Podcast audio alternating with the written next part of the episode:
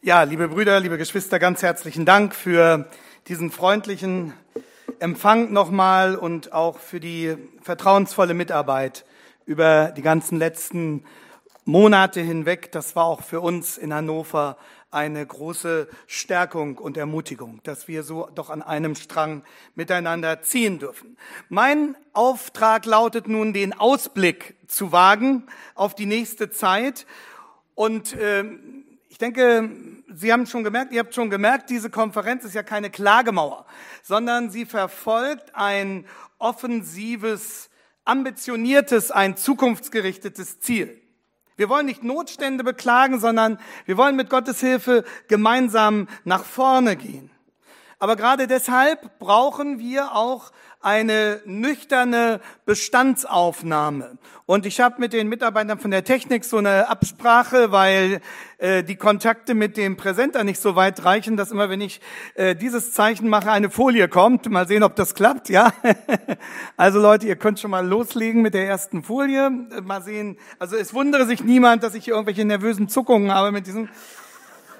Da schauen wir mal, ob das, ob das funktioniert. Okay. Äh, Aber gerade weil wir Ausblick machen wollen, brauchen wir eine nüchterne Bestandsaufnahme, weil wir ja nur von daher einen konkreten Blick in die Zukunft werfen können. Und insofern ist unsere Situation mit der von Habakkuk also mutatis mutandis, wie man sagt, unter Berücksichtigung der historischen Differenz und der je besonderen Umstände ist unsere Situation mit der von Habakkuk durchaus vergleichbar. Habakkuk, der auf den Trümmern eines Volkes steht, das sich durch seine eigene Sünde zugrunde gerichtet hat. Habakkuk, der das Donnergrollen eines nahenden Gerichtes schon zu hören meint. Chaos von innen, Druck von außen, Habakuk, der, der mitten in dieser Drucksituation für sich und sein Volk nun den Ausblick sucht, das ist ja unser Thema, und der genau weiß, dieser Ausblick ist keine menschlich strategische Möglichkeit mehr, sondern kann nur noch von höherer Warte aus gegeben werden. Und darum bleibt Habakuk nur dieser Ausweg nach oben, wie es in diesem berühmten Vers 1 von Kapitel 2 heißt, Habakkuk 2, Vers 1, hier stehe ich auf meiner Warte und stelle mich auf meinen Turm und schaue und sehe zu, was er mir sagen und antworten werde auf das, was ich ihm vorgetragen habe. Hier stehe ich auf meiner Warte und suche den Ausblick. Und das ist im Prinzip auch unsere Frage. Auch wenn wir sie anders als Habakkuk ihn nicht aus der Position eines Propheten stellen, sondern als Jünger Jesu Christi, denen er seinen Heiligen Geist geschenkt und sein irrtumsloses Wort anvertraut hat. Womit, Herr, dürfen wir rechnen?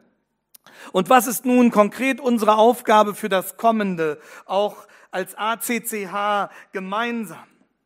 Und ganz wichtig, Habakuks Aufstieg auf den Turm ist keine Flucht, keine Flucht aus den Niederungen der bedrängenden Gegenwart, sondern im Gegenteil. Bevor er da auf den Turm geht, im übertragenen Sinne, diagnostiziert er ja zunächst noch schonungslos die brutalen babylonischen Gegner, die in absehbarer Zeit zu erwarten sind. Das ist das Ende von Kapitel 1. Also bevor Habakkuk den freien Blick aus Turmeshöhe sucht, stellt er sich dem Schrecken in den Niederungen des Zeitgeistes. Und in dem Sinn, ihr Lieben, müssen auch wir zunächst einen kurzen Blick auf den Ort der Gegenwart werfen und fragen, wo steht unser Turm? Und ein Begriff, der nach meiner Überzeugung unseren gegenwärtigen Ort angemessen beschreibt, ist der Begriff der Verwirrung. Und noch einmal weiterklicken, das hat schon mal geklappt. Jawohl. Der Begriff der Verwirrung. Ich halte die Brüder ganz gut in Atem, denke ich, dann in der nächsten Dreiviertelstunde so. Und dann werden wir in einem zweiten Schritt mit Habakkuk auf den Turm steigen und dort die Verheißung sehen, die Gott ihm schenkt. Und gestärkt von dieser Verheißung werden wir dann wieder vom Turm heruntersteigen, um hier in den Niederungen unsere Verantwortung wahrzunehmen. Also, das, das ist unser Plan für die nächsten Minuten. Verwirrung, Verheißung, Verantwortung. Und wir beginnen mit der Verwirrung. Es ist besser, als wenn wir mit der Verwirrung enden. Wer weiß. Verwirrung. Im August 2022 kann kein normaler Bürger mit Sicherheit vorhersagen, mit welcher politischen und rechtlichen Situation wir im späten Herbst konfrontiert sein werden. Und das heißt eben auch, mit welchen Verordnungen bezüglich unseres Gemeindelebens wir uns möglicherweise werden auseinandersetzen müssen. Und wir wissen, das hat seinen Grund definitiv nicht darin, dass mit einer bedrohlichen medizinischen Herausforderung zu rechnen wäre. Diese medizinische Herausforderung, diese dramatische Herausforderung, ich sage das nochmal nur, um es zusammenzufassen, hat es auch in den zurückliegenden zwei Jahren zu keinem Zeitpunkt wirklich gegeben, unabhängig von tragischen Verläufen für Einzelne, aber nicht eine Dramatik für das ganze des Landes oder Europas oder gar der Welt. Also sogar Regierungsstellen haben ja inzwischen zugegeben, dass zu keinem Zeitpunkt die Gefahr eines Überlaufens der Intensivstationen bestanden hätte, was ja eigentlich zunächst mal die Begründung für die Maßnahmen gewesen waren. Dagegen hat man deren Nebenwirkungen sehr gelassen hingenommen, zum Beispiel auch, dass suizidgefährdete Jugendliche mehrfach von Kliniken abgewiesen werden mussten, weil es so viele von ihnen gab. Also, mir sagt ein Arzt neulich, hier gab es wirklich eine Triage. Also, dass Leute abgewiesen werden mussten, aber als Folge der Maßnahmen und nicht als Folge von Covid. Und eine Zehntklässlerin hat äh, das in diesem Bild zum Ausdruck gebracht, wie viele, wie sich viele Schüler gefühlt haben, die Maske wie ein Klammergriff der einem den Mund zuhält und dieses erschrockene Aufblicken, was geschieht hier mit uns. Ich denke, das ist eine gute, hilfreiche Symbolik, die die Situation gerade auch vieler, vieler Kinder während der letzten zwei Jahre darstellt. Und auch ja die anderen harten Faktoren, Übersterblichkeit und so weiter, wir wissen, das rechtfertigten zu keinem Zeitpunkt ja die faktische Einführung eines Not- oder Ausnahmezustandes.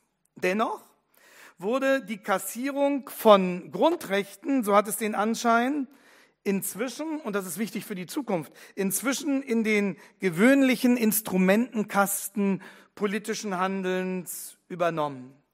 Eine leidenschaftliche Warnung davor, wie die von Willy Brandt aus der Frühphase der Bundesrepublik, klingt heute nur noch wie ein ferner Gruß aus einer alten Welt. Willy Brandt, Bundeskanzler von 1969 bis 64, mit dem man sich sicherlich auch an den meisten Punkten seiner Politik nicht einig war, hat Folgendes gesagt. Er hat gesagt, wer einmal mit dem Notstand spielen sollte, um die Freiheit einzuschränken, der wird meine Freunde und mich auf den Barrikaden zur, Demo zur Verteidigung der Demokratie finden. Und dies ist ganz wörtlich gemeint. Wer mit dem Notstand spielt zur Einschränkung der Freiheit. Ich frage, welche Politiker sind heute bereit, gegen den Missbrauch des Notstandes auf die Barrikaden zu gehen? Vielmehr gelang es der Exekutive, im ganz engen Schulterschluss mit den medialen Lautsprechern weite Teile der Bevölkerung in einen Angstzustand zu versetzen, aus dem viele bis heute immer noch nicht aufgewacht sind. Und in diesem vulnerablen Zustand der Verwirrung wurden weite Teile der Bevölkerung zunächst vereinzelt. Bitte, das war jetzt das äh, Zeichen für Ausschalten, noch nicht weiterschalten. ja, wir spielen uns noch aufeinander ein. Äh, ganz wichtig, durch die Vereinzelung, gerade durch die Vereinzelung als Folge der Verwirrung, wurden die Menschen auf sich geworfen und gerade durch die Vereinzelung zu einer immer leichter zu lenkenden Masse, die keine kritischen Fragen stellt und keinen Widerstand gegen ihre Entrechtung leistet. Und wir haben das ja von Hannah Arendt gelernt, dass diese Trias ständige Verwirrung, Vereinzelung und dann Vermassung zur DNA totalitärer Strukturen gehört. Die politische Diskussion über den weiteren Umgang mit dem Infektionsschutzgesetz ist, Stand 27. August, noch immer nicht abgeschlossen. Wir hören stets neue abenteuerliche Abkündigungen und Ankündigungen aus dem Gesundheitsministerium, Gedankenspiele über Maskenpflichten, Impfanreize und weitreichende Ermessensspielräume für künftige Machtakte von Landesregierungen. Und dadurch entsteht dieses beständige, bedrohliche Raunen, Ständig ein Raunen im Hintergrund. Das soll offensichtlich erhalten bleiben. Vielen Dank. Die Maßnahmen können ja, das Gefühl vermittelt man uns jederzeit wieder ausgepackt werden. Und was die Verwirrung wirklich auflösen könnte, wird offensichtlich auf Seiten der Entscheider gar nicht gewollt, nämlich eine ehrliche wissenschaftliche Debatte über den Sinn und Erfolg der Maßnahmen. Sie haben es mitbekommen, selbst die von der Regierung eingesetzte Expertenkommission beklagte ja, dass für eine gründliche Evaluation die belastbaren medizinischen Daten wie Kohortenstudien einfach nicht vorhanden sind. Tja, wie kommt's denn? Und offensichtlich wurde eine echte wissenschaftliche Debatte um den besten Weg von Anfang an, anders kann man das nicht deuten, systematisch verhindert. Wozu auch gehörte, dass man kritische Stimmen bewährtester, anerkanntester Wissenschaftler kriminalisierte oder ridikulisierte, also lächerlich machte. Auf der anderen Seite der Debatte blieben selbst nachgewiesene Unwahrheiten folgenlos, sowohl für deren Verbreiter als auch für die öffentliche Diskussion. Etwa Christian Drostens Horrorszenario über Afrika Ostern 2021, wo er sagte, Zitat, zwischen Juli und August werden wir, futurindikativ, werden wir Bilder sehen, die wir sonst nur aus Kinofilmen kennen. Zitat Ende. Keiner von uns hat derlei Bilder je gesehen aber ihre Androhung diente dazu, Verwirrung und Angst zu schüren und um schließlich auch der Gegenseite, also uns, vor Augen zu führen, wer die Deutungsmacht in diesem Land besitzt. Wir können sagen, was wir wollen, hieß das. Und auf eure sachlichen Einwände und auf eure Evidenzen selbst kommt es schon lange nicht mehr an. An dieser Stelle möchte ich einen Satz der russischen Schriftstellerin Elena, Elena Gorokova zitieren. Ein Satz, der gelegentlich Alexander Solzhenitsyn zugeschrieben wird, weil er zu ihm passen würde. Auch Elena Gorokova floh vor der früheren Sowjetdiktatur und in ihrem autobiografischen Roman Goodbye Leningrad beschreibt sie die deprimierende Macht staatlicher Lüge. Und wenn ich das hier zitiere, jetzt kommt der Disclaimer, sage ich damit natürlich nicht, dass die staatliche Macht, die ihr gegenüberstand damals im Sowjetsystem, von völlig gleicher Qualität ist wie die staatliche Macht, die uns entgegensteht. Aber trotzdem ist es wichtig zu erinnern, was sie damals empfand. Und äh, sie beschreibt es mit folgenden Worten. Die Regeln sind ganz einfach. Sie belügen uns, wir wissen, dass sie lügen. Sie wissen, dass wir wissen, dass sie lügen. Aber trotzdem lügen sie weiter. Und wir tun so, als würden wir ihnen glauben. Sie belügen uns, wir wissen, dass sie lügen, sie wissen, dass wir wissen, dass sie lügen, aber trotzdem lügen sie weiter. Da ist den Kontrahenten beiderseits klar, dass die Begründung des Narrativs längst widerlegt ist. Und trotzdem sind die Nutznießer des Narrativs nicht bereit, sich davon zu verabschieden. Dabei profitieren sie von der Verwirrung der Massen und irgendwann, das ist die Gefahr, lehnen wir uns nicht mehr dagegen auf und tun so, als würden wir ihnen glauben, als wäre doch alles in Ordnung. Und die Folge dieses Prozesses ist das, was Hannah Arendt die Zerstörung des gesunden Menschenverstandes nennen würde. Das passiert nämlich. Beobachtet es mal bei unseren Zeitgenossen. Ja, in ihrer Verwirrung und Angst wehren die Massen sich nicht mehr gegen die Lüge, sondern sie misstrauen vielmehr irgendwann ihrem eigenen Urteilsvermögen. Weil alle normalen Maßstäbe um sie herum umgestürzt wurden und nichts mehr gelten. Dazu kommt der Druck neuer Gesetze und Verordnungen, der Druck der öffentlichen Meinung und die ganze Wucht dieses Prozesses drängt den Einzelnen zum Verzicht auf das eigene, normale, spontane Urteil aufgrund seines gesunden Menschenverstandes. Das ist der Prozess. Und so wird der Mensch zu Wachs in den Händen der Herrschenden und findet es dann auch gar nicht mehr schlimm oder aufregenswert, wenn etwa Jan Böhmermann, Komiker auf Staatskosten, am 28. Januar 2022 zur besten Zeit im deutschen Fernsehen propagieren durfte, was Ratten in der Pest waren, sind Kinder zur Zeit von Corona. Wird's Tiere. Haben Sie einen Aufstand gehört? Lassen Sie mich, bevor wir ein zum zweiten Punkt kommen, zwei Protagonisten noch benennen, die das Potenzial und die Aufgabe gehabt hätten, dieser Verwirrung entgegenzutreten und die ihr dennoch zumindest zu großen Teilen erlagen. Der eine Protagonist ist die Rechtsprechung. Die eigentliche Aufgabe der Rechtsprechung hätte darin bestanden, wie die Politikwissenschaftlerin Ulrike Gero formuliert, hätte darin bestanden, das geltende Recht zu verteidigen, anstatt die Außerkraftsetzung des Rechts zu legitimieren. Es wäre die Aufgabe der Justiz gewesen, das Recht zu verteidigen. Weil dies aber nicht geschah, von einigen mutigen Ausnahmen abgesehen, die dafür zum Teil einen sehr hohen persönlichen Preis zahlten, wie etwa der Weimarer Richter Christian Detmar, weil das aber nicht geschah, wurde gerade die Judikative zum Sinnbild dafür, dass wir uns auf das Rückgrat einer Demokratie, nämlich die Gewaltenteilung, zurzeit nicht mehr verlassen können. Es ist im Sommer ein beeindruckendes Buch zu diesem Thema erschienen von einem Juristen namens Alexander Christ, Corona-Staat.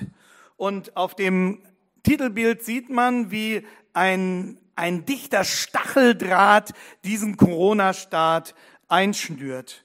Und in diesem Buch schildert Christ sehr nachdenklich, wie innerhalb von zwei Jahren ein ganzes Rechtssystem seine Kraft und Wirksamkeit verlieren kann.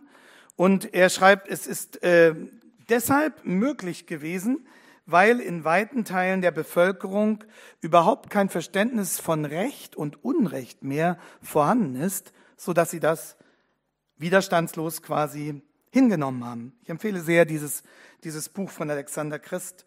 Und äh, vor wenigen Tagen erst, in der letzten Woche, schrieb mir ein Staatsanwalt einer größeren deutschen Kulturstadt, Zitat, das Bundesverfassungsgericht höhlt mit jeder neuen Entscheidung den Grundrechtsschutz weiter aus. Und dann neben der Judikative der andere Protagonist, von dem man eine kritische Orientierung hätte verlangen können.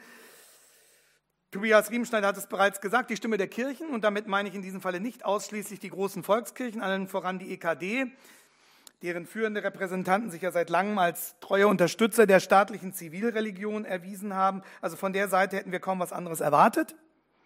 Auch bei Corona konnte sich die Exekutive auf den vorauseilenden Gehorsam der Bischöfe und Synoden ständig verlassen. Nein, ich meine jetzt, wenn ich von Kirche rede, die wahre Kirche Jesu Christi. Die Kirche, die das Evangelium treu bewahrt, die sich zur Autorität der Bibel bekennt und zur wahren Gottessohnschaft Jesu Christi.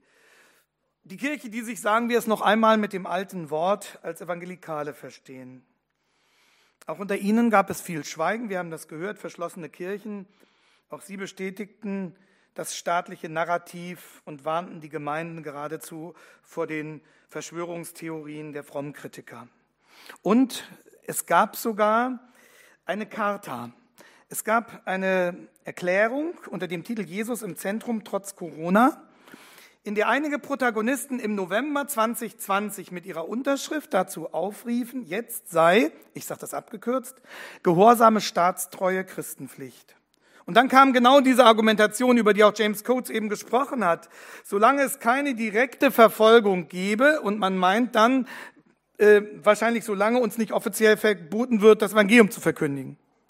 Das ist so ein sehr, sehr verengter Begriff. Solange es das nicht gäbe und solange die Christen nicht unmittelbar zum Verstoß gegen göttliche Gebote gezwungen würden, müssten sie weltanschaulichen Entwicklungen des Zeitgeistes und des Unrechts in einem Staatswesen nicht unbedingt widerstehen. Also wörtlich wird dann gesagt, ethisch falsche oder zweifelhafte Gesetze des Staates, die dem Christen aber die Möglichkeit lassen, richtig zu handeln, müssen nicht bekämpft werden. Und dann wird als ein Beispiel die Ehe für alle genannt. Das heißt, der bewusste Verzicht auf biblische Kritik am Zeitgeist und an der Welt wird hier zur christlichen Tugend erklärt. Das ist ein Maulkorb aus freien Stücken. Und diese Erklärung wurde trotz allem, was während der letzten zweieinhalb Jahre geschah, bis heute nicht zurückgenommen. Und damit sorgte eine weitere Stimme, die der Verwirrung hätte entgegentreten können, umgekehrt zu deren Verstärkung und zur zusätzlichen Lähmung der Geschwister. Um es in Abwandlung eines Zitats von Julian Benda zu sagen, der den Intellektuellen Frankreichs im Jahr 1927 vorwarf, sie hätten damals dem autoritären Sog der Gesellschaft nichts entgegengesetzt. 1927 in Frankreich. Julian Bender hat gesagt, die Intellektuellen verraten ihr Amt im Namen der Ordnung.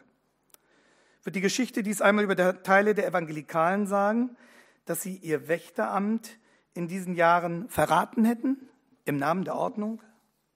Habakuk weist uns den Ausweg wie wir dem Bann der Gegenwart, das ist ein schönes Wort des Bonner äh, Politologen Johannes Lehmann, Bann der Gegenwart, dass sie uns, dass sie uns fesselt, dass sie uns den Verstand raubt, wie wir diesem Bann entgegenkommen, entkommen können und wie wir eine heilsame kritische Distanz zu ihm gewinnen können. Und das ist der Weg auf dem Turm. Also, gegen die Verwirrung hilft allein die Verheißung. Und jetzt schauen wir Zurück zu Habakkuk 2. Der sagt, hier stehe ich auf meiner Warte und stelle mich auf meinen Turm und schaue und sehe zu, was er mir sagen und antworten werde. Vers 2, der Herr beantwortete mir und sprach, schreib auf, was du gesehen hast, deutlich auf eine Tafel, dass es lesen könne, wer vorüberläuft. Und dann Vers 4, siehe, wer halsstarrig ist, der wird keine Ruhe in seinem Herzen haben. Der Gerechte aber wird durch seinen Glauben leben. Angesichts der menschlich ausweglosen Situation bekommt Habakkuk von Gott eine Verheißung geschenkt. Der Gerechte wird durch Glauben leben. Durch Glauben werden wir von Gott gerecht gesprochen und angenommen. Die Wirkungsgeschichte dieses Verses trug schließlich zur Auslösung der Reformation bei. Der Gerechte wird durch seinen Glauben leben. Das zitiert Paulus in der Schlüsselstelle des Römerbriefs, Römer 1, Vers 17. Und bei der Auslegung dieses Verses, Römer 1, Vers 17, 1500 Jahre später, macht Martin Luther seine reformatorische Entdeckung und erlebt gewissermaßen seine Bekehrung. Mit diesem Vers, mit dieser Verheißung. Das heißt, und das ist für uns alle genauso wichtig, in der Rechtfertigung durch Christus ist unser Heil ewig begründet, ewig gesichert. Und darum gewinnen wir im Klammern an ihn und an seine Verheißung eine königliche Freiheit, eine weltüberwindende Freiheit. Und das, liebe Geschwister, ist es, was wir in dieser Stunde der Bedrohung, der Freiheitsbedrohung brauchen, um mutig handeln zu können. Weil wir mit Johannes bezeugen, 1. Johannes 5, Vers 4, unser Glaube ist der Sieg, der die Welt überwunden hat. Das ist unsere Position. Das ist die Turmperspektive des Habakkuk. Darin liegt die Kraft christlicher Freiheit. Ich sage das nochmal, wo ein Mensch vor Gott gerecht wird, da wird er gegenüber der Welt frei. Das ist das Geheimnis. Hans-Joachim Iwand, der große Lutherforscher, hat das in einem Kommentar zu Luthers großer Freiheitsschrift 1953 so formuliert. Er sagt, die Reformatoren haben in erster Linie nicht nach der Freiheit gefragt, sondern nach der Gerechtigkeit, weil sie wussten, dass da, wo ein Mensch die Gerechtigkeit findet, die vor Gott Bestand hat, da findet er zugleich die Freiheit. Sie ist sein Weltverhältnis, wenn man es so sagen darf. Seine große, wunderbare Weltüberlegenheit. Das ist die Folge der Rechtfertigung. Das heißt, die Begnadigung im Gottesverhältnis bevollmächtigt zur Freiheit im Weltverhältnis. Das ist das Geheimnis. Und das meint Luther, wenn er im ersten Teil seiner berühmten Doppelthese in der Freiheitsschrift sagt, ein Christenmensch, was ist ein Christenmensch? Ein Christenmensch ist ein Herr aller Dinge. Das ist die Voraussetzung. Und wir wissen, wer der Erstadressat dieser Freiheitsschrift 1520 war. Das war Papst Leo X. Papst Leo, der alle institutionelle Macht besaß, um den in seinem Gewissen gebundenen kleinen Theologen auszulöschen. Dem schreibt er das von der Freiheit. Und nur wenige Monate später, im April 1521, wird Luther das Bekenntnis der Worte gegenüber dem Papst von 1520 durch das Bekenntnis der Tat gegenüber dem Kaiser bewähren als er nämlich vor dem Wormser Reichstag jene rote Linie markiert, die ein Christ niemals überschreiten darf.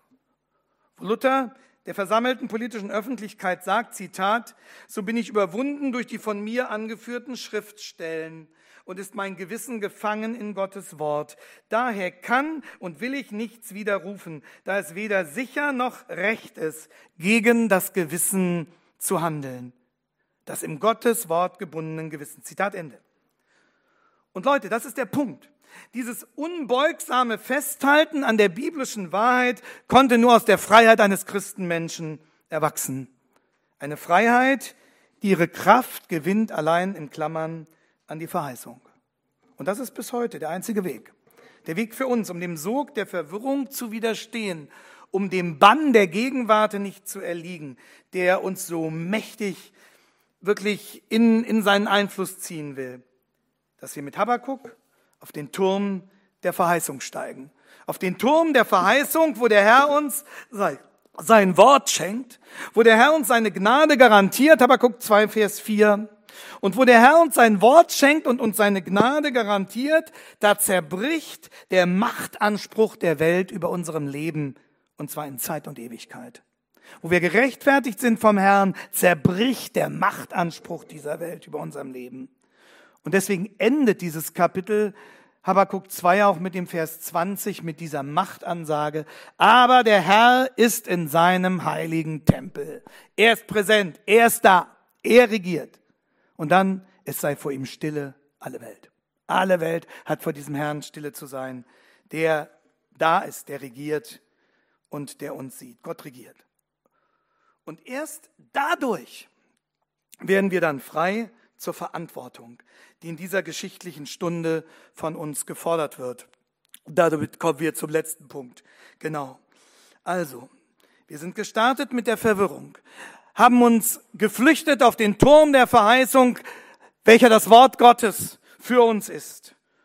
Und gewinnen von daher die Freiheit, die in dieser geschichtlichen Stunde von uns gefordert wird, um nun in die Niederung der Gegenwart Verantwortung wahrzunehmen. Und das ist mein letzter Part, in dem wir fragen wollen, was sind nun Essentials? Was sind unverzichtbare Grundlagen, für die wir unter allen Umständen eintreten sollen? Als Gemeinden, als Pastoren, als mündige Christen. Diese drei Punkte erheben keinen Anspruch auf Vollständigkeit, aber sie benennen doch drei elementare Pfeiler die für unsere Verantwortung jetzt gelten.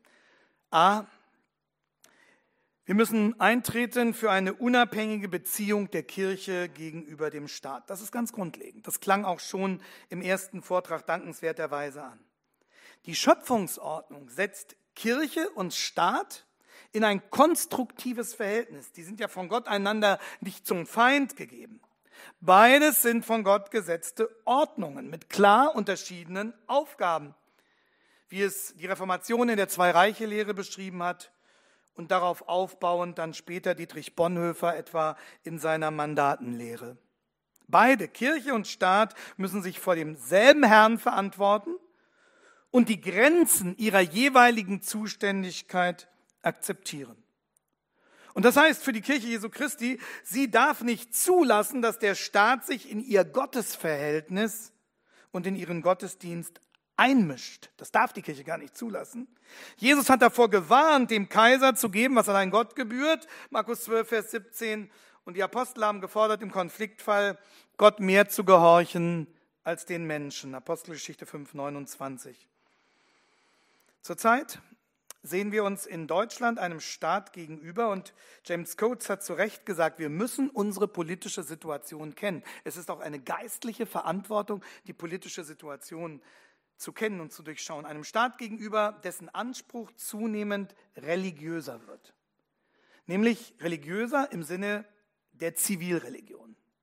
Unser Staat wird immer religiöser, indem er den Bürgern bestimmte ethische Dogmen vorschreiben will. Denken wir zum Beispiel an die Sexualethik, den Genderismus, an die Sexualethik, die den Kindern in der Schule quasi als Weltanschauungsunterricht vermittelt wird. Sexualethik in der Schule ist gelehrte Weltanschauung. Und wo das geschieht durch den Staat, da wird die biblische Ethik als böse diskriminiert, nämlich im Namen der Zivilreligion. Christliche Ethik gilt jetzt nicht als veraltet, nicht als mittelalterlich, sondern als böse. Und dieser religiösen Grenzüberschreitung des Staates müssen wir in den Gemeinden und Familien widerstehen. Ja, mehr noch, es gehört zum göttlichen Auftrag der Kirche, den Staat daran zu erinnern und den Staat darauf zu behaften, was Gott von ihm fordert. Das schulden wir dem Staat. Ihr seid das Salz der Erde, ihr seid das Licht der Welt. Wer sonst soll es dem Staat sagen, wenn nicht wir? Liebe Geschwister, wir haben eine Aufgabe unserem Staat gegenüber, eine konstruktive Aufgabe. Dietrich Bonhoeffer hat das in seiner Ethik beispielhaft beschrieben. Er sagt dort, die Kirche beansprucht um des gemeinsamen Herrn willen. Also äh, insofern hat der Staat einen gemeinsamen Herrn mit der Kirche, als er von diesem Herrn eingesetzt ist. Deswegen sagt Bonhoeffer hier gemeinsam Herrn. Die Kirche beansprucht das Gehör der Obrigkeit, den Schutz der öffentlichen christlichen Verkündigung gegen Gewalttat und Blasphemie, den Schutz der kirchlichen Ordnung vor willkürlichem Eingriff, den Schutz des christlichen Lebens im Gehorsam gegen Christus. Die Kirche kann von diesem Anspruch niemals lassen. Und wir haben ja gehört, wo der Staat sich nicht vor Gott verantwortet, da wird er selber zu Gott. Das hat schon Hegel erkannt und darin kein Problem gesehen. Und deswegen ist das Gelingen dieser Balance zwischen Kirche und Staat und damit eben auch die Zurückweisung der Zivilreligion, dass die Kirche dem Staat sagt, wir sind für die Religion zuständig und für die Ethik, nicht du. Unverzichtbar wofür? Unverzichtbar für die bürgerliche Freiheit. Ich möchte an dieser Stelle verweisen auf einen wichtigen Aufsatz von Dr. Stefan Felber, der ja auch unter uns ist und Sie finden den über die Homepage des ACCH, wie sich ein Staat Kirchen unterwerfen kann und warum Staat und Kirche unabhängig voneinander bleiben müssen. 2021 veröffentlicht. Da wird dieser Zusammenhang genau beschrieben. Und dort sagt Stefan Felber, ich zitiere, gerade das spannungsreiche Gegenüber von Staat und Religion ist der wichtigste Garant für individuelle Freiheit. Nur im Fall des christlichen Abendlandes hat dieses Gegenüber zu einem großen Maß an individuellen Freiheiten geführt. In keinem der 57 muslimischen Staaten, geschweige denn in einem der atheistischen, buddhistischen oder hinduistischen Systeme war dies der Fall. Also liebe Leute, dieses freie Verhältnis zwischen Staat und Kirche ist am Ende wichtig für jeden einzelnen Bürger und seine individuelle Freiheit. Weil wenn der Staat das nicht mehr akzeptiert, er selber zur Kirche oder zu Gott wird. Und in diesem Sinne wurde Corona zum Testfall für die Freiheit. Und wir hörten schon, es stehen ja weitere zivilreligiöse Narrative bereit, weitere große Glaubensmeta-Erzählungen von der Klimarettung oder vom Genderismus. Weitere Möglichkeiten, um den Zugriff des Staates auf seine Bürger und damit auch auf die Kirchen auszuweiten. Und darum wird uns dieser Kampf um die Unabhängigkeit der Kirche gegenüber dem Staat erhalten bleiben, werden wir weiter zu kämpfen haben.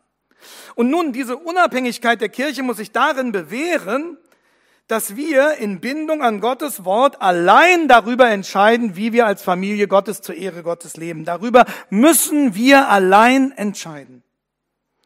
Und damit haben wir eine zweite Kategorie, an der unsere Verantwortung festzumachen ist. A, die unabhängige Beziehung zwischen Kirche und Staat. Und B, geht es jetzt um unverhandelbare rote Linien. Wir haben rote Linien. Und meine Überzeugung ist die, dass wir jetzt noch einmal definieren müssen, zu einer Zeit, wo wir relative Ruhe haben. Wir müssen diese Linien jetzt noch einmal definieren, das klang ja auch schon an, damit wir dann vorbereitet sind, falls die Ereignisse sich weiter zuspitzen sollten, wodurch auch immer ausgelöst. Und diese Hoheit der Gemeinde über die Gestaltung ihres Dienstes hat ja ihren theologischen Grund in der Autorität ihres Herrn Jesus Christus er ist das Haupt der Gemeinde, Epheser 1, 22, Kolosser 1, 18 und öfter. Er ist es, der die Richtlinien unseres Zusammenlebens bestimmt. Und unser Zusammenleben als Gemeinde hat seinen Höhepunkt und findet seinen deutlichsten Ausdruck im gemeinsam gefeierten Gottesdienst. Und auch und gerade im Feiern des Gottesdienstes geht es um nicht weniger als um die Treue zu unserem Herrn. Und ich erinnere noch einmal daran, dass das auch die Schlüsselthese war die Schlüsselthese, mit der die Grace Community Church in der Corona-Krise ihren Kurs begründet hat. Und wir haben noch immer diesen programmatischen Satz in den Ohren, Christ and not Caesar is the head of the church.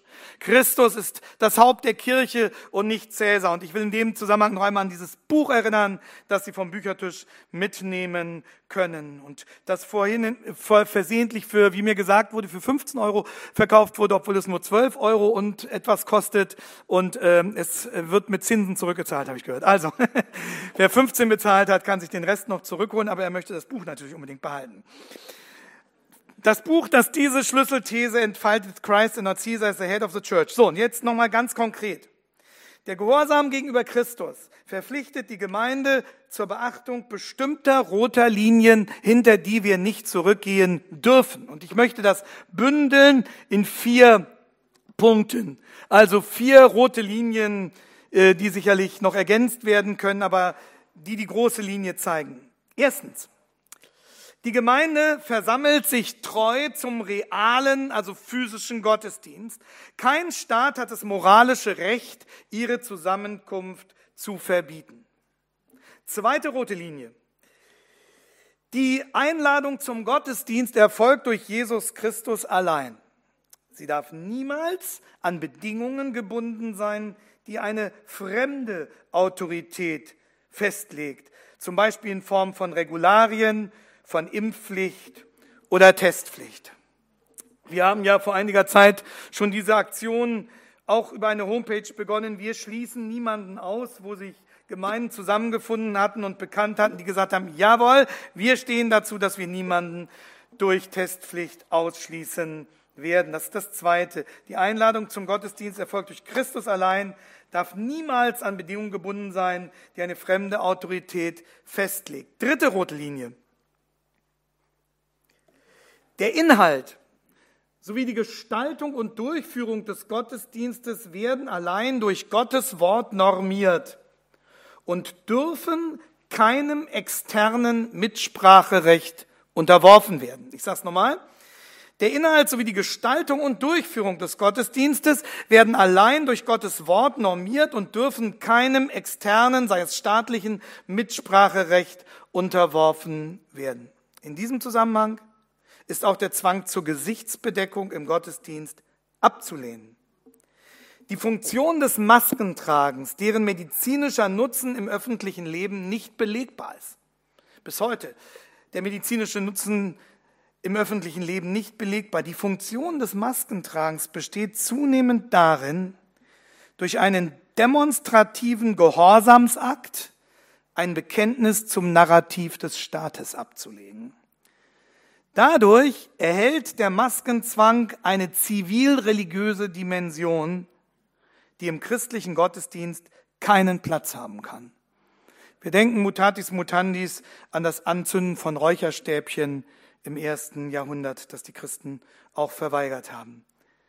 Eine zivilreligiöse Dimension, die schon deshalb im christlichen Gottesdienst keinen Platz haben kann, Klammer, wer jedoch freiwillig eine Maske tragen möchte, weil er sich dadurch subjektiv sicherer fühlt, sollte daran nicht gehindert werden. Also wir sollten jemanden nicht aus dem Gottesdienst hinaustreiben, weil er das Narrativ noch nicht durchschaut hat, aber es ihm vielleicht liebevoll erklären. Viertens. Das gemeinsame Singen der Gemeinde zum Lob und zur Ehre Gottes, Epheser 5,19, folgende Kolosser 3,16, ist ein wesentlicher und somit unverzichtbarer Bestandteil des christlichen Gottesdienstes und die Konsequenz des Priestertums aller Gläubigen. Das gemeinsame Singen ein wesentlicher und somit unverzichtbarer Bestandteil des christlichen Gottesdienstes und die Konsequenz des Priestertums aller Gläubigen. Deswegen dürfen und können wir darauf niemals verzichten. Sie finden dazu auch einen kurzen Artikel von mir auf der Homepage des ACCH. Ich wurde gebeten, noch kurz ein Wort zu sagen zum Stand ähm, unseres Antrags an das Bundesverfassungsgericht, unserer Klage. Also nach langer, nach langer Überlegung hat das Bundesverfassungsgericht entschieden, nicht zuständig zu sein obwohl wir seitenlang durch unsere Kanzlei erklärt und begründet haben, warum jetzt nur noch die verfassungsrelevante Bewertung gewissermaßen aussteht und ähm, damit ist die Deutung ganz klar, es ist Ihnen nicht möglich, unsere Argumentation zu widerlegen. Sie haben uns ja auch nicht widersprochen. Sie haben nicht gesagt, dass das nicht zutreffend ist, was wir sagen. Sie haben nur gesagt, Sie seien nicht zuständig dafür, das abschließend zu bewerten. Und wir betrachten dieses Vorgehen des Bundesverfassungsgerichts als starke Bestätigung unserer rechtlichen Position und werden entsprechend auch weiterhin so verfahren. Vier rote Linien. Und was wäre es, wenn Gemeinden im Lande, die sagen, jawohl, diese vier roten Linien, die sind wir bereit zu unterzeichnen und uns dazu zu verpflichten. Wenn die sich bei uns als ACCH zu erkennen geben würden in der nächsten Zeit und sagen, liebe Geschwister, wir sind die Gemeinde in XY und wir möchten gerne mit euch gemeinsam auch vor der Öffentlichkeit bekennen, dass wir zu diesen vier roten Linien stehen. Wir sind sehr gespannt und freuen uns auf die Rückmeldungen dazu. Und ich will noch mal ganz deutlich sagen, diese roten Linien sind uns aus biblisch-theologischen Gründen vorgegeben und deswegen sind sie für uns unverhandelbar. Aber zugleich und das kann man hier hinzufügen, befinden sie sich im Einklang mit Artikel 4 des Grundgesetzes und werden vom Grundgesetz geschützt. Ebenso wie das Grundrecht auf Versammlungsfreiheit, auf Meinungsfreiheit. Also, wer diese roten Linien verteidigt, zeigt damit, dass er nicht gegen den Staat ist, sondern für den Staat. Wer diese Linien verteidigt, ist für den Staat, wie er sich selbst in seinem Grundgesetz aufstellt. Und deshalb behaften wir ihn wir behaften den Staat auf seine von Gott gegebene Aufgabe als Obrigkeit und sagen, das ist deine Pflicht, zu der du dich sogar selber in deinem Grundgesetz bekennst. Wir sind für diesen Staat des Grundgesetzes. Und deshalb stehen wir zu diesen vier roten Linien. In erster Linie, weil Gottes Wort sie uns zugibt. Aber damit dienen wir auch dir, dem Staat. Und eine Obrigkeit, wenn sie gegen ihren Schöpfer Macht ausüben will, wird sich am Ende selbst zerstören. Dennoch waren auch manche Christen bereit, diese roten Linien aufzugeben, den Gottesdienst zeitweilig zur Disposition zu stellen. Und ich möchte noch einmal auf die Begründung eingehen, weil die so verbreitet ist. Mit der Begründung, um der nackten Lebensrettung willen kann man dies doch tun. Es geht doch darum, Leben zu retten. Darin zeigte sich nicht nur ein medizinisches Fehlurteil, was ja nun inzwischen erwiesen ist, aber viel gravierender, diese Begründung zeugt von einer heretischen Verkürzung der biblischen Menschenwürde, als sei der Erhalt des nackten biologischen Lebens wichtiger als dessen Würde. Im Banne dieser Logik müsste man auch den Christen in radikal-islamischen Ländern raten, auf ihre Versammlungen zu verzichten. Es könnte sie ja das Leben kosten. Das Problem hat ein weltanschaulich eher linker Philosoph wie der Italiener Giorgio Agamben viel deutlicher gesehen als mancher Prediger. Agamben warnte in vielen Schriften, unter anderem schon im März 2020 in einem Beitrag für die Neue Züricher Zeitung nach Corona, wir sind nur mehr das nackte Leben. Er warnte vor einer ideologischen Gesundheitspflicht, die das nackte Leben zum höchsten Wert erklärt. Klammer auf, allerdings nur solange es durch Covid gefährdet ist. Andere Gefährdungen sind nicht so schlimm, aber diese Gefährdung da muss man aufpassen, ja. Und äh, Agam hat so argumentiert. Er sagte, damit könnte staatlicher Machtwille die Zerstörung von Freiheit und Würde rechtfertigen, nämlich im Namen der nackten Lebenserhaltung. Und dieses Ziel kenne dann keine roten Linien mehr. Und genau das, so Agamben, sei nachweislich seit der frühen Neuzeit immer wieder geschehen. Die Parole der Rettung des bloßen Lebens, wie man sagt, des biologischen Lebens um jeden Preis, habe sich immer wieder als wirksames Unterdrückungsinstrument totalitärer Mächte erwiesen, die damit ihre Untertanen in Schach hielten und ihnen zugleich ihre Freiheit und ihre Würde raubten. Schon der römische Dichter Juvenal hat im zweiten Jahrhundert vor dieser Spaltung von biologischem Leben und menschlicher Würde gewarnt. Juvenal sagt wörtlich, so betrachte es als die größte Torheit, das nackte Leben über diejenigen Dinge zu stellen, für die es sich zu leben lohnt. Das nackte Leben über diejenigen Dinge zu stellen, für die es sich zu leben lohnt, weiß schon Juvenal im zweiten Jahrhundert. Also wenn es sogar Juvenal und Agamben vor dieser Entwürdigung warnen, wie viel weniger darf die Gemeinde Jesu Christi um des vermeintlich nackten Lebensschutzes willen die roten Linien ihres Herrn und Königs verraten? Und aus ihrer öffentlichen Präsenz flüchten, ausgerechnet zu einem krisenhaften Zeitpunkt, wo die Zugänglichkeit zu uns von den verängstigten Zeitgenossen besonders dringend gebraucht worden wäre und noch immer gebraucht wird. Die Politologin Ulrike Gero, die jahrzehntelang ja immer sich zur linken Szene zählte und die während der Corona-Zeit herausragende diagnostische Arbeit geleistet hat, äh, vor einigen Monaten zu Beginn des Jahres dieses Buch herausgab, äh, Wer schweigt, stimmt zu, über den Zustand unserer Zeit und darüber, wie wir leben wollen, schreibt in diesem Essay auf Seite 119, was man von den Kirchen eigentlich hätte erwarten können. Und sie schreibt das als ausgewiesene Linke. Und hätten es die Kirchen nicht verdient, dass wir aus ihnen austreten, wenn wir es nicht schon längst getan haben, denn sie haben kläglich versagt. Sie, die für den Glauben zuständig sind, waren auch der Angst vor der Endlichkeit erlegen, haben die Gotteshäuser in der schlimmsten Krise zugesperrt und sich dem Corona-Diktat gebeugt, sodass kein gemeinsamer Anruf einer letzten Instanz möglich war, schreibt Ulrike Gero. Eine linke Politologin, die gesagt hat, Kirche, wir hätten uns euch gebraucht, um gemeinsam eine letzte Instanz, also Gott, anzurufen. Und ihr habt uns den Weg dahin verschlossen, indem ihr eure Kirchentüren geschlossen habt und noch behauptet habt, ihr würdet damit vor der Welt ein gutes Beispiel für Rücksichtnahme geben. Was für ein Hohn. Und das zeigt auch, liebe Geschwister, die starke evangelistische Aufgabe, die wir in diesen Zeiten als Gemeinde Jesu Christi haben. Und das ist mir immer wieder deutlich geworden in, in vielen Gesprächen mit Vertretern aus der Kritikerszene. Ein Suchen. Christian Rosenberg hat etwas Ähnliches erlebt in seinem spannenden Interview, das er Gunnar Kaiser gegeben hat.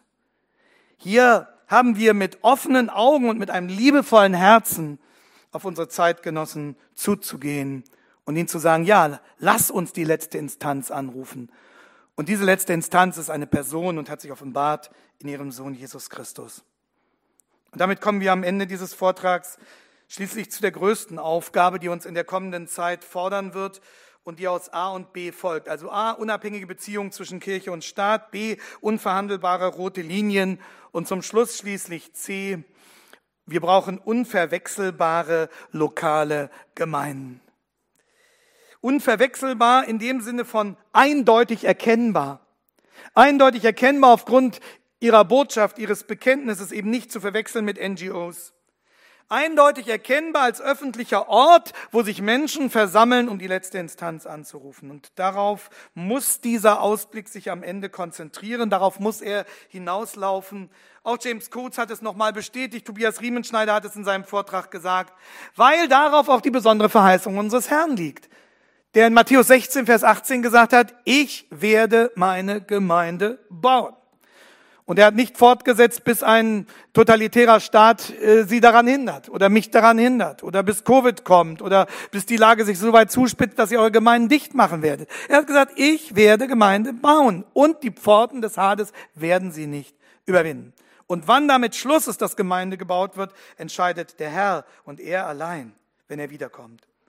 Er baut seine Gemeinde, bis er kommt, gegen alle Widerstände.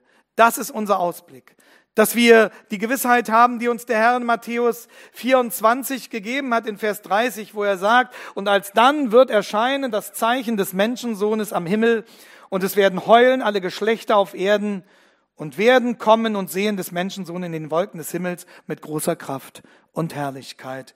Das ist der Ausblick, das ist die Perspektive.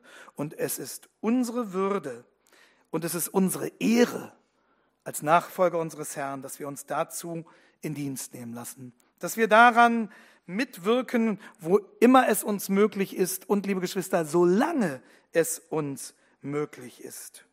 Und dann werden wir als Gemeinde diese Doppelaufgabe haben, dass wir unsere Geschwister sammeln, zurüsten, stärken und zugleich, dass wir ein Zeugnis sind und ein Notanker für unsere säkularen Zeitgenossen. Und zwar sowohl für diejenigen, die das Narrativ durchschaut haben, als auch für diejenigen, die es noch nicht durchschaut haben. Dass wir offensiv mit der Botschaft des Evangeliums auf sie zugehen und sagen, wie immer diese Sache hier ausgeht, es gibt einen wesentlich kritischeren Termin am Ende der Geschichte und auch am Ende jeder einzelnen Biografie. Und auf diesen Termin werden wir nur dann adäquat vorbereitet sein, wenn wir dem lebendigen Gott begegnet sind und Frieden mit ihm bekommen haben. In diesen Tagen sah ich in Hessen, auch in Thüringen, große Plakate mit der Aufschrift, bereite dich vor, deinem Gott zu begegnen. Diese Plakate müssten in jeder Straße unseres Landes stehen. Und das muss auch unsere Botschaft gegenüber einer zerstörten und verwirrten Welt sein. Bereite dich darauf vor, deinem Gott zu begegnen. Und er will dich retten. Und darum, liebe Geschwister, sollen wir uns nicht scheuen, die Öffentlichkeit zu suchen. Wir haben nichts zu verbergen. Wir haben unseren Zeitgenossen, wie immer sie zu uns stehen, viel zu geben. Die Gemeinde wird nirgendwo, und ich unterstütze das gern nochmal, was im ersten Vortrag gesagt wurde, die Gemeinde wird nirgendwo angewiesen, sich vorzeitig in die Katakomben zurückzuziehen oder in die Anonymität.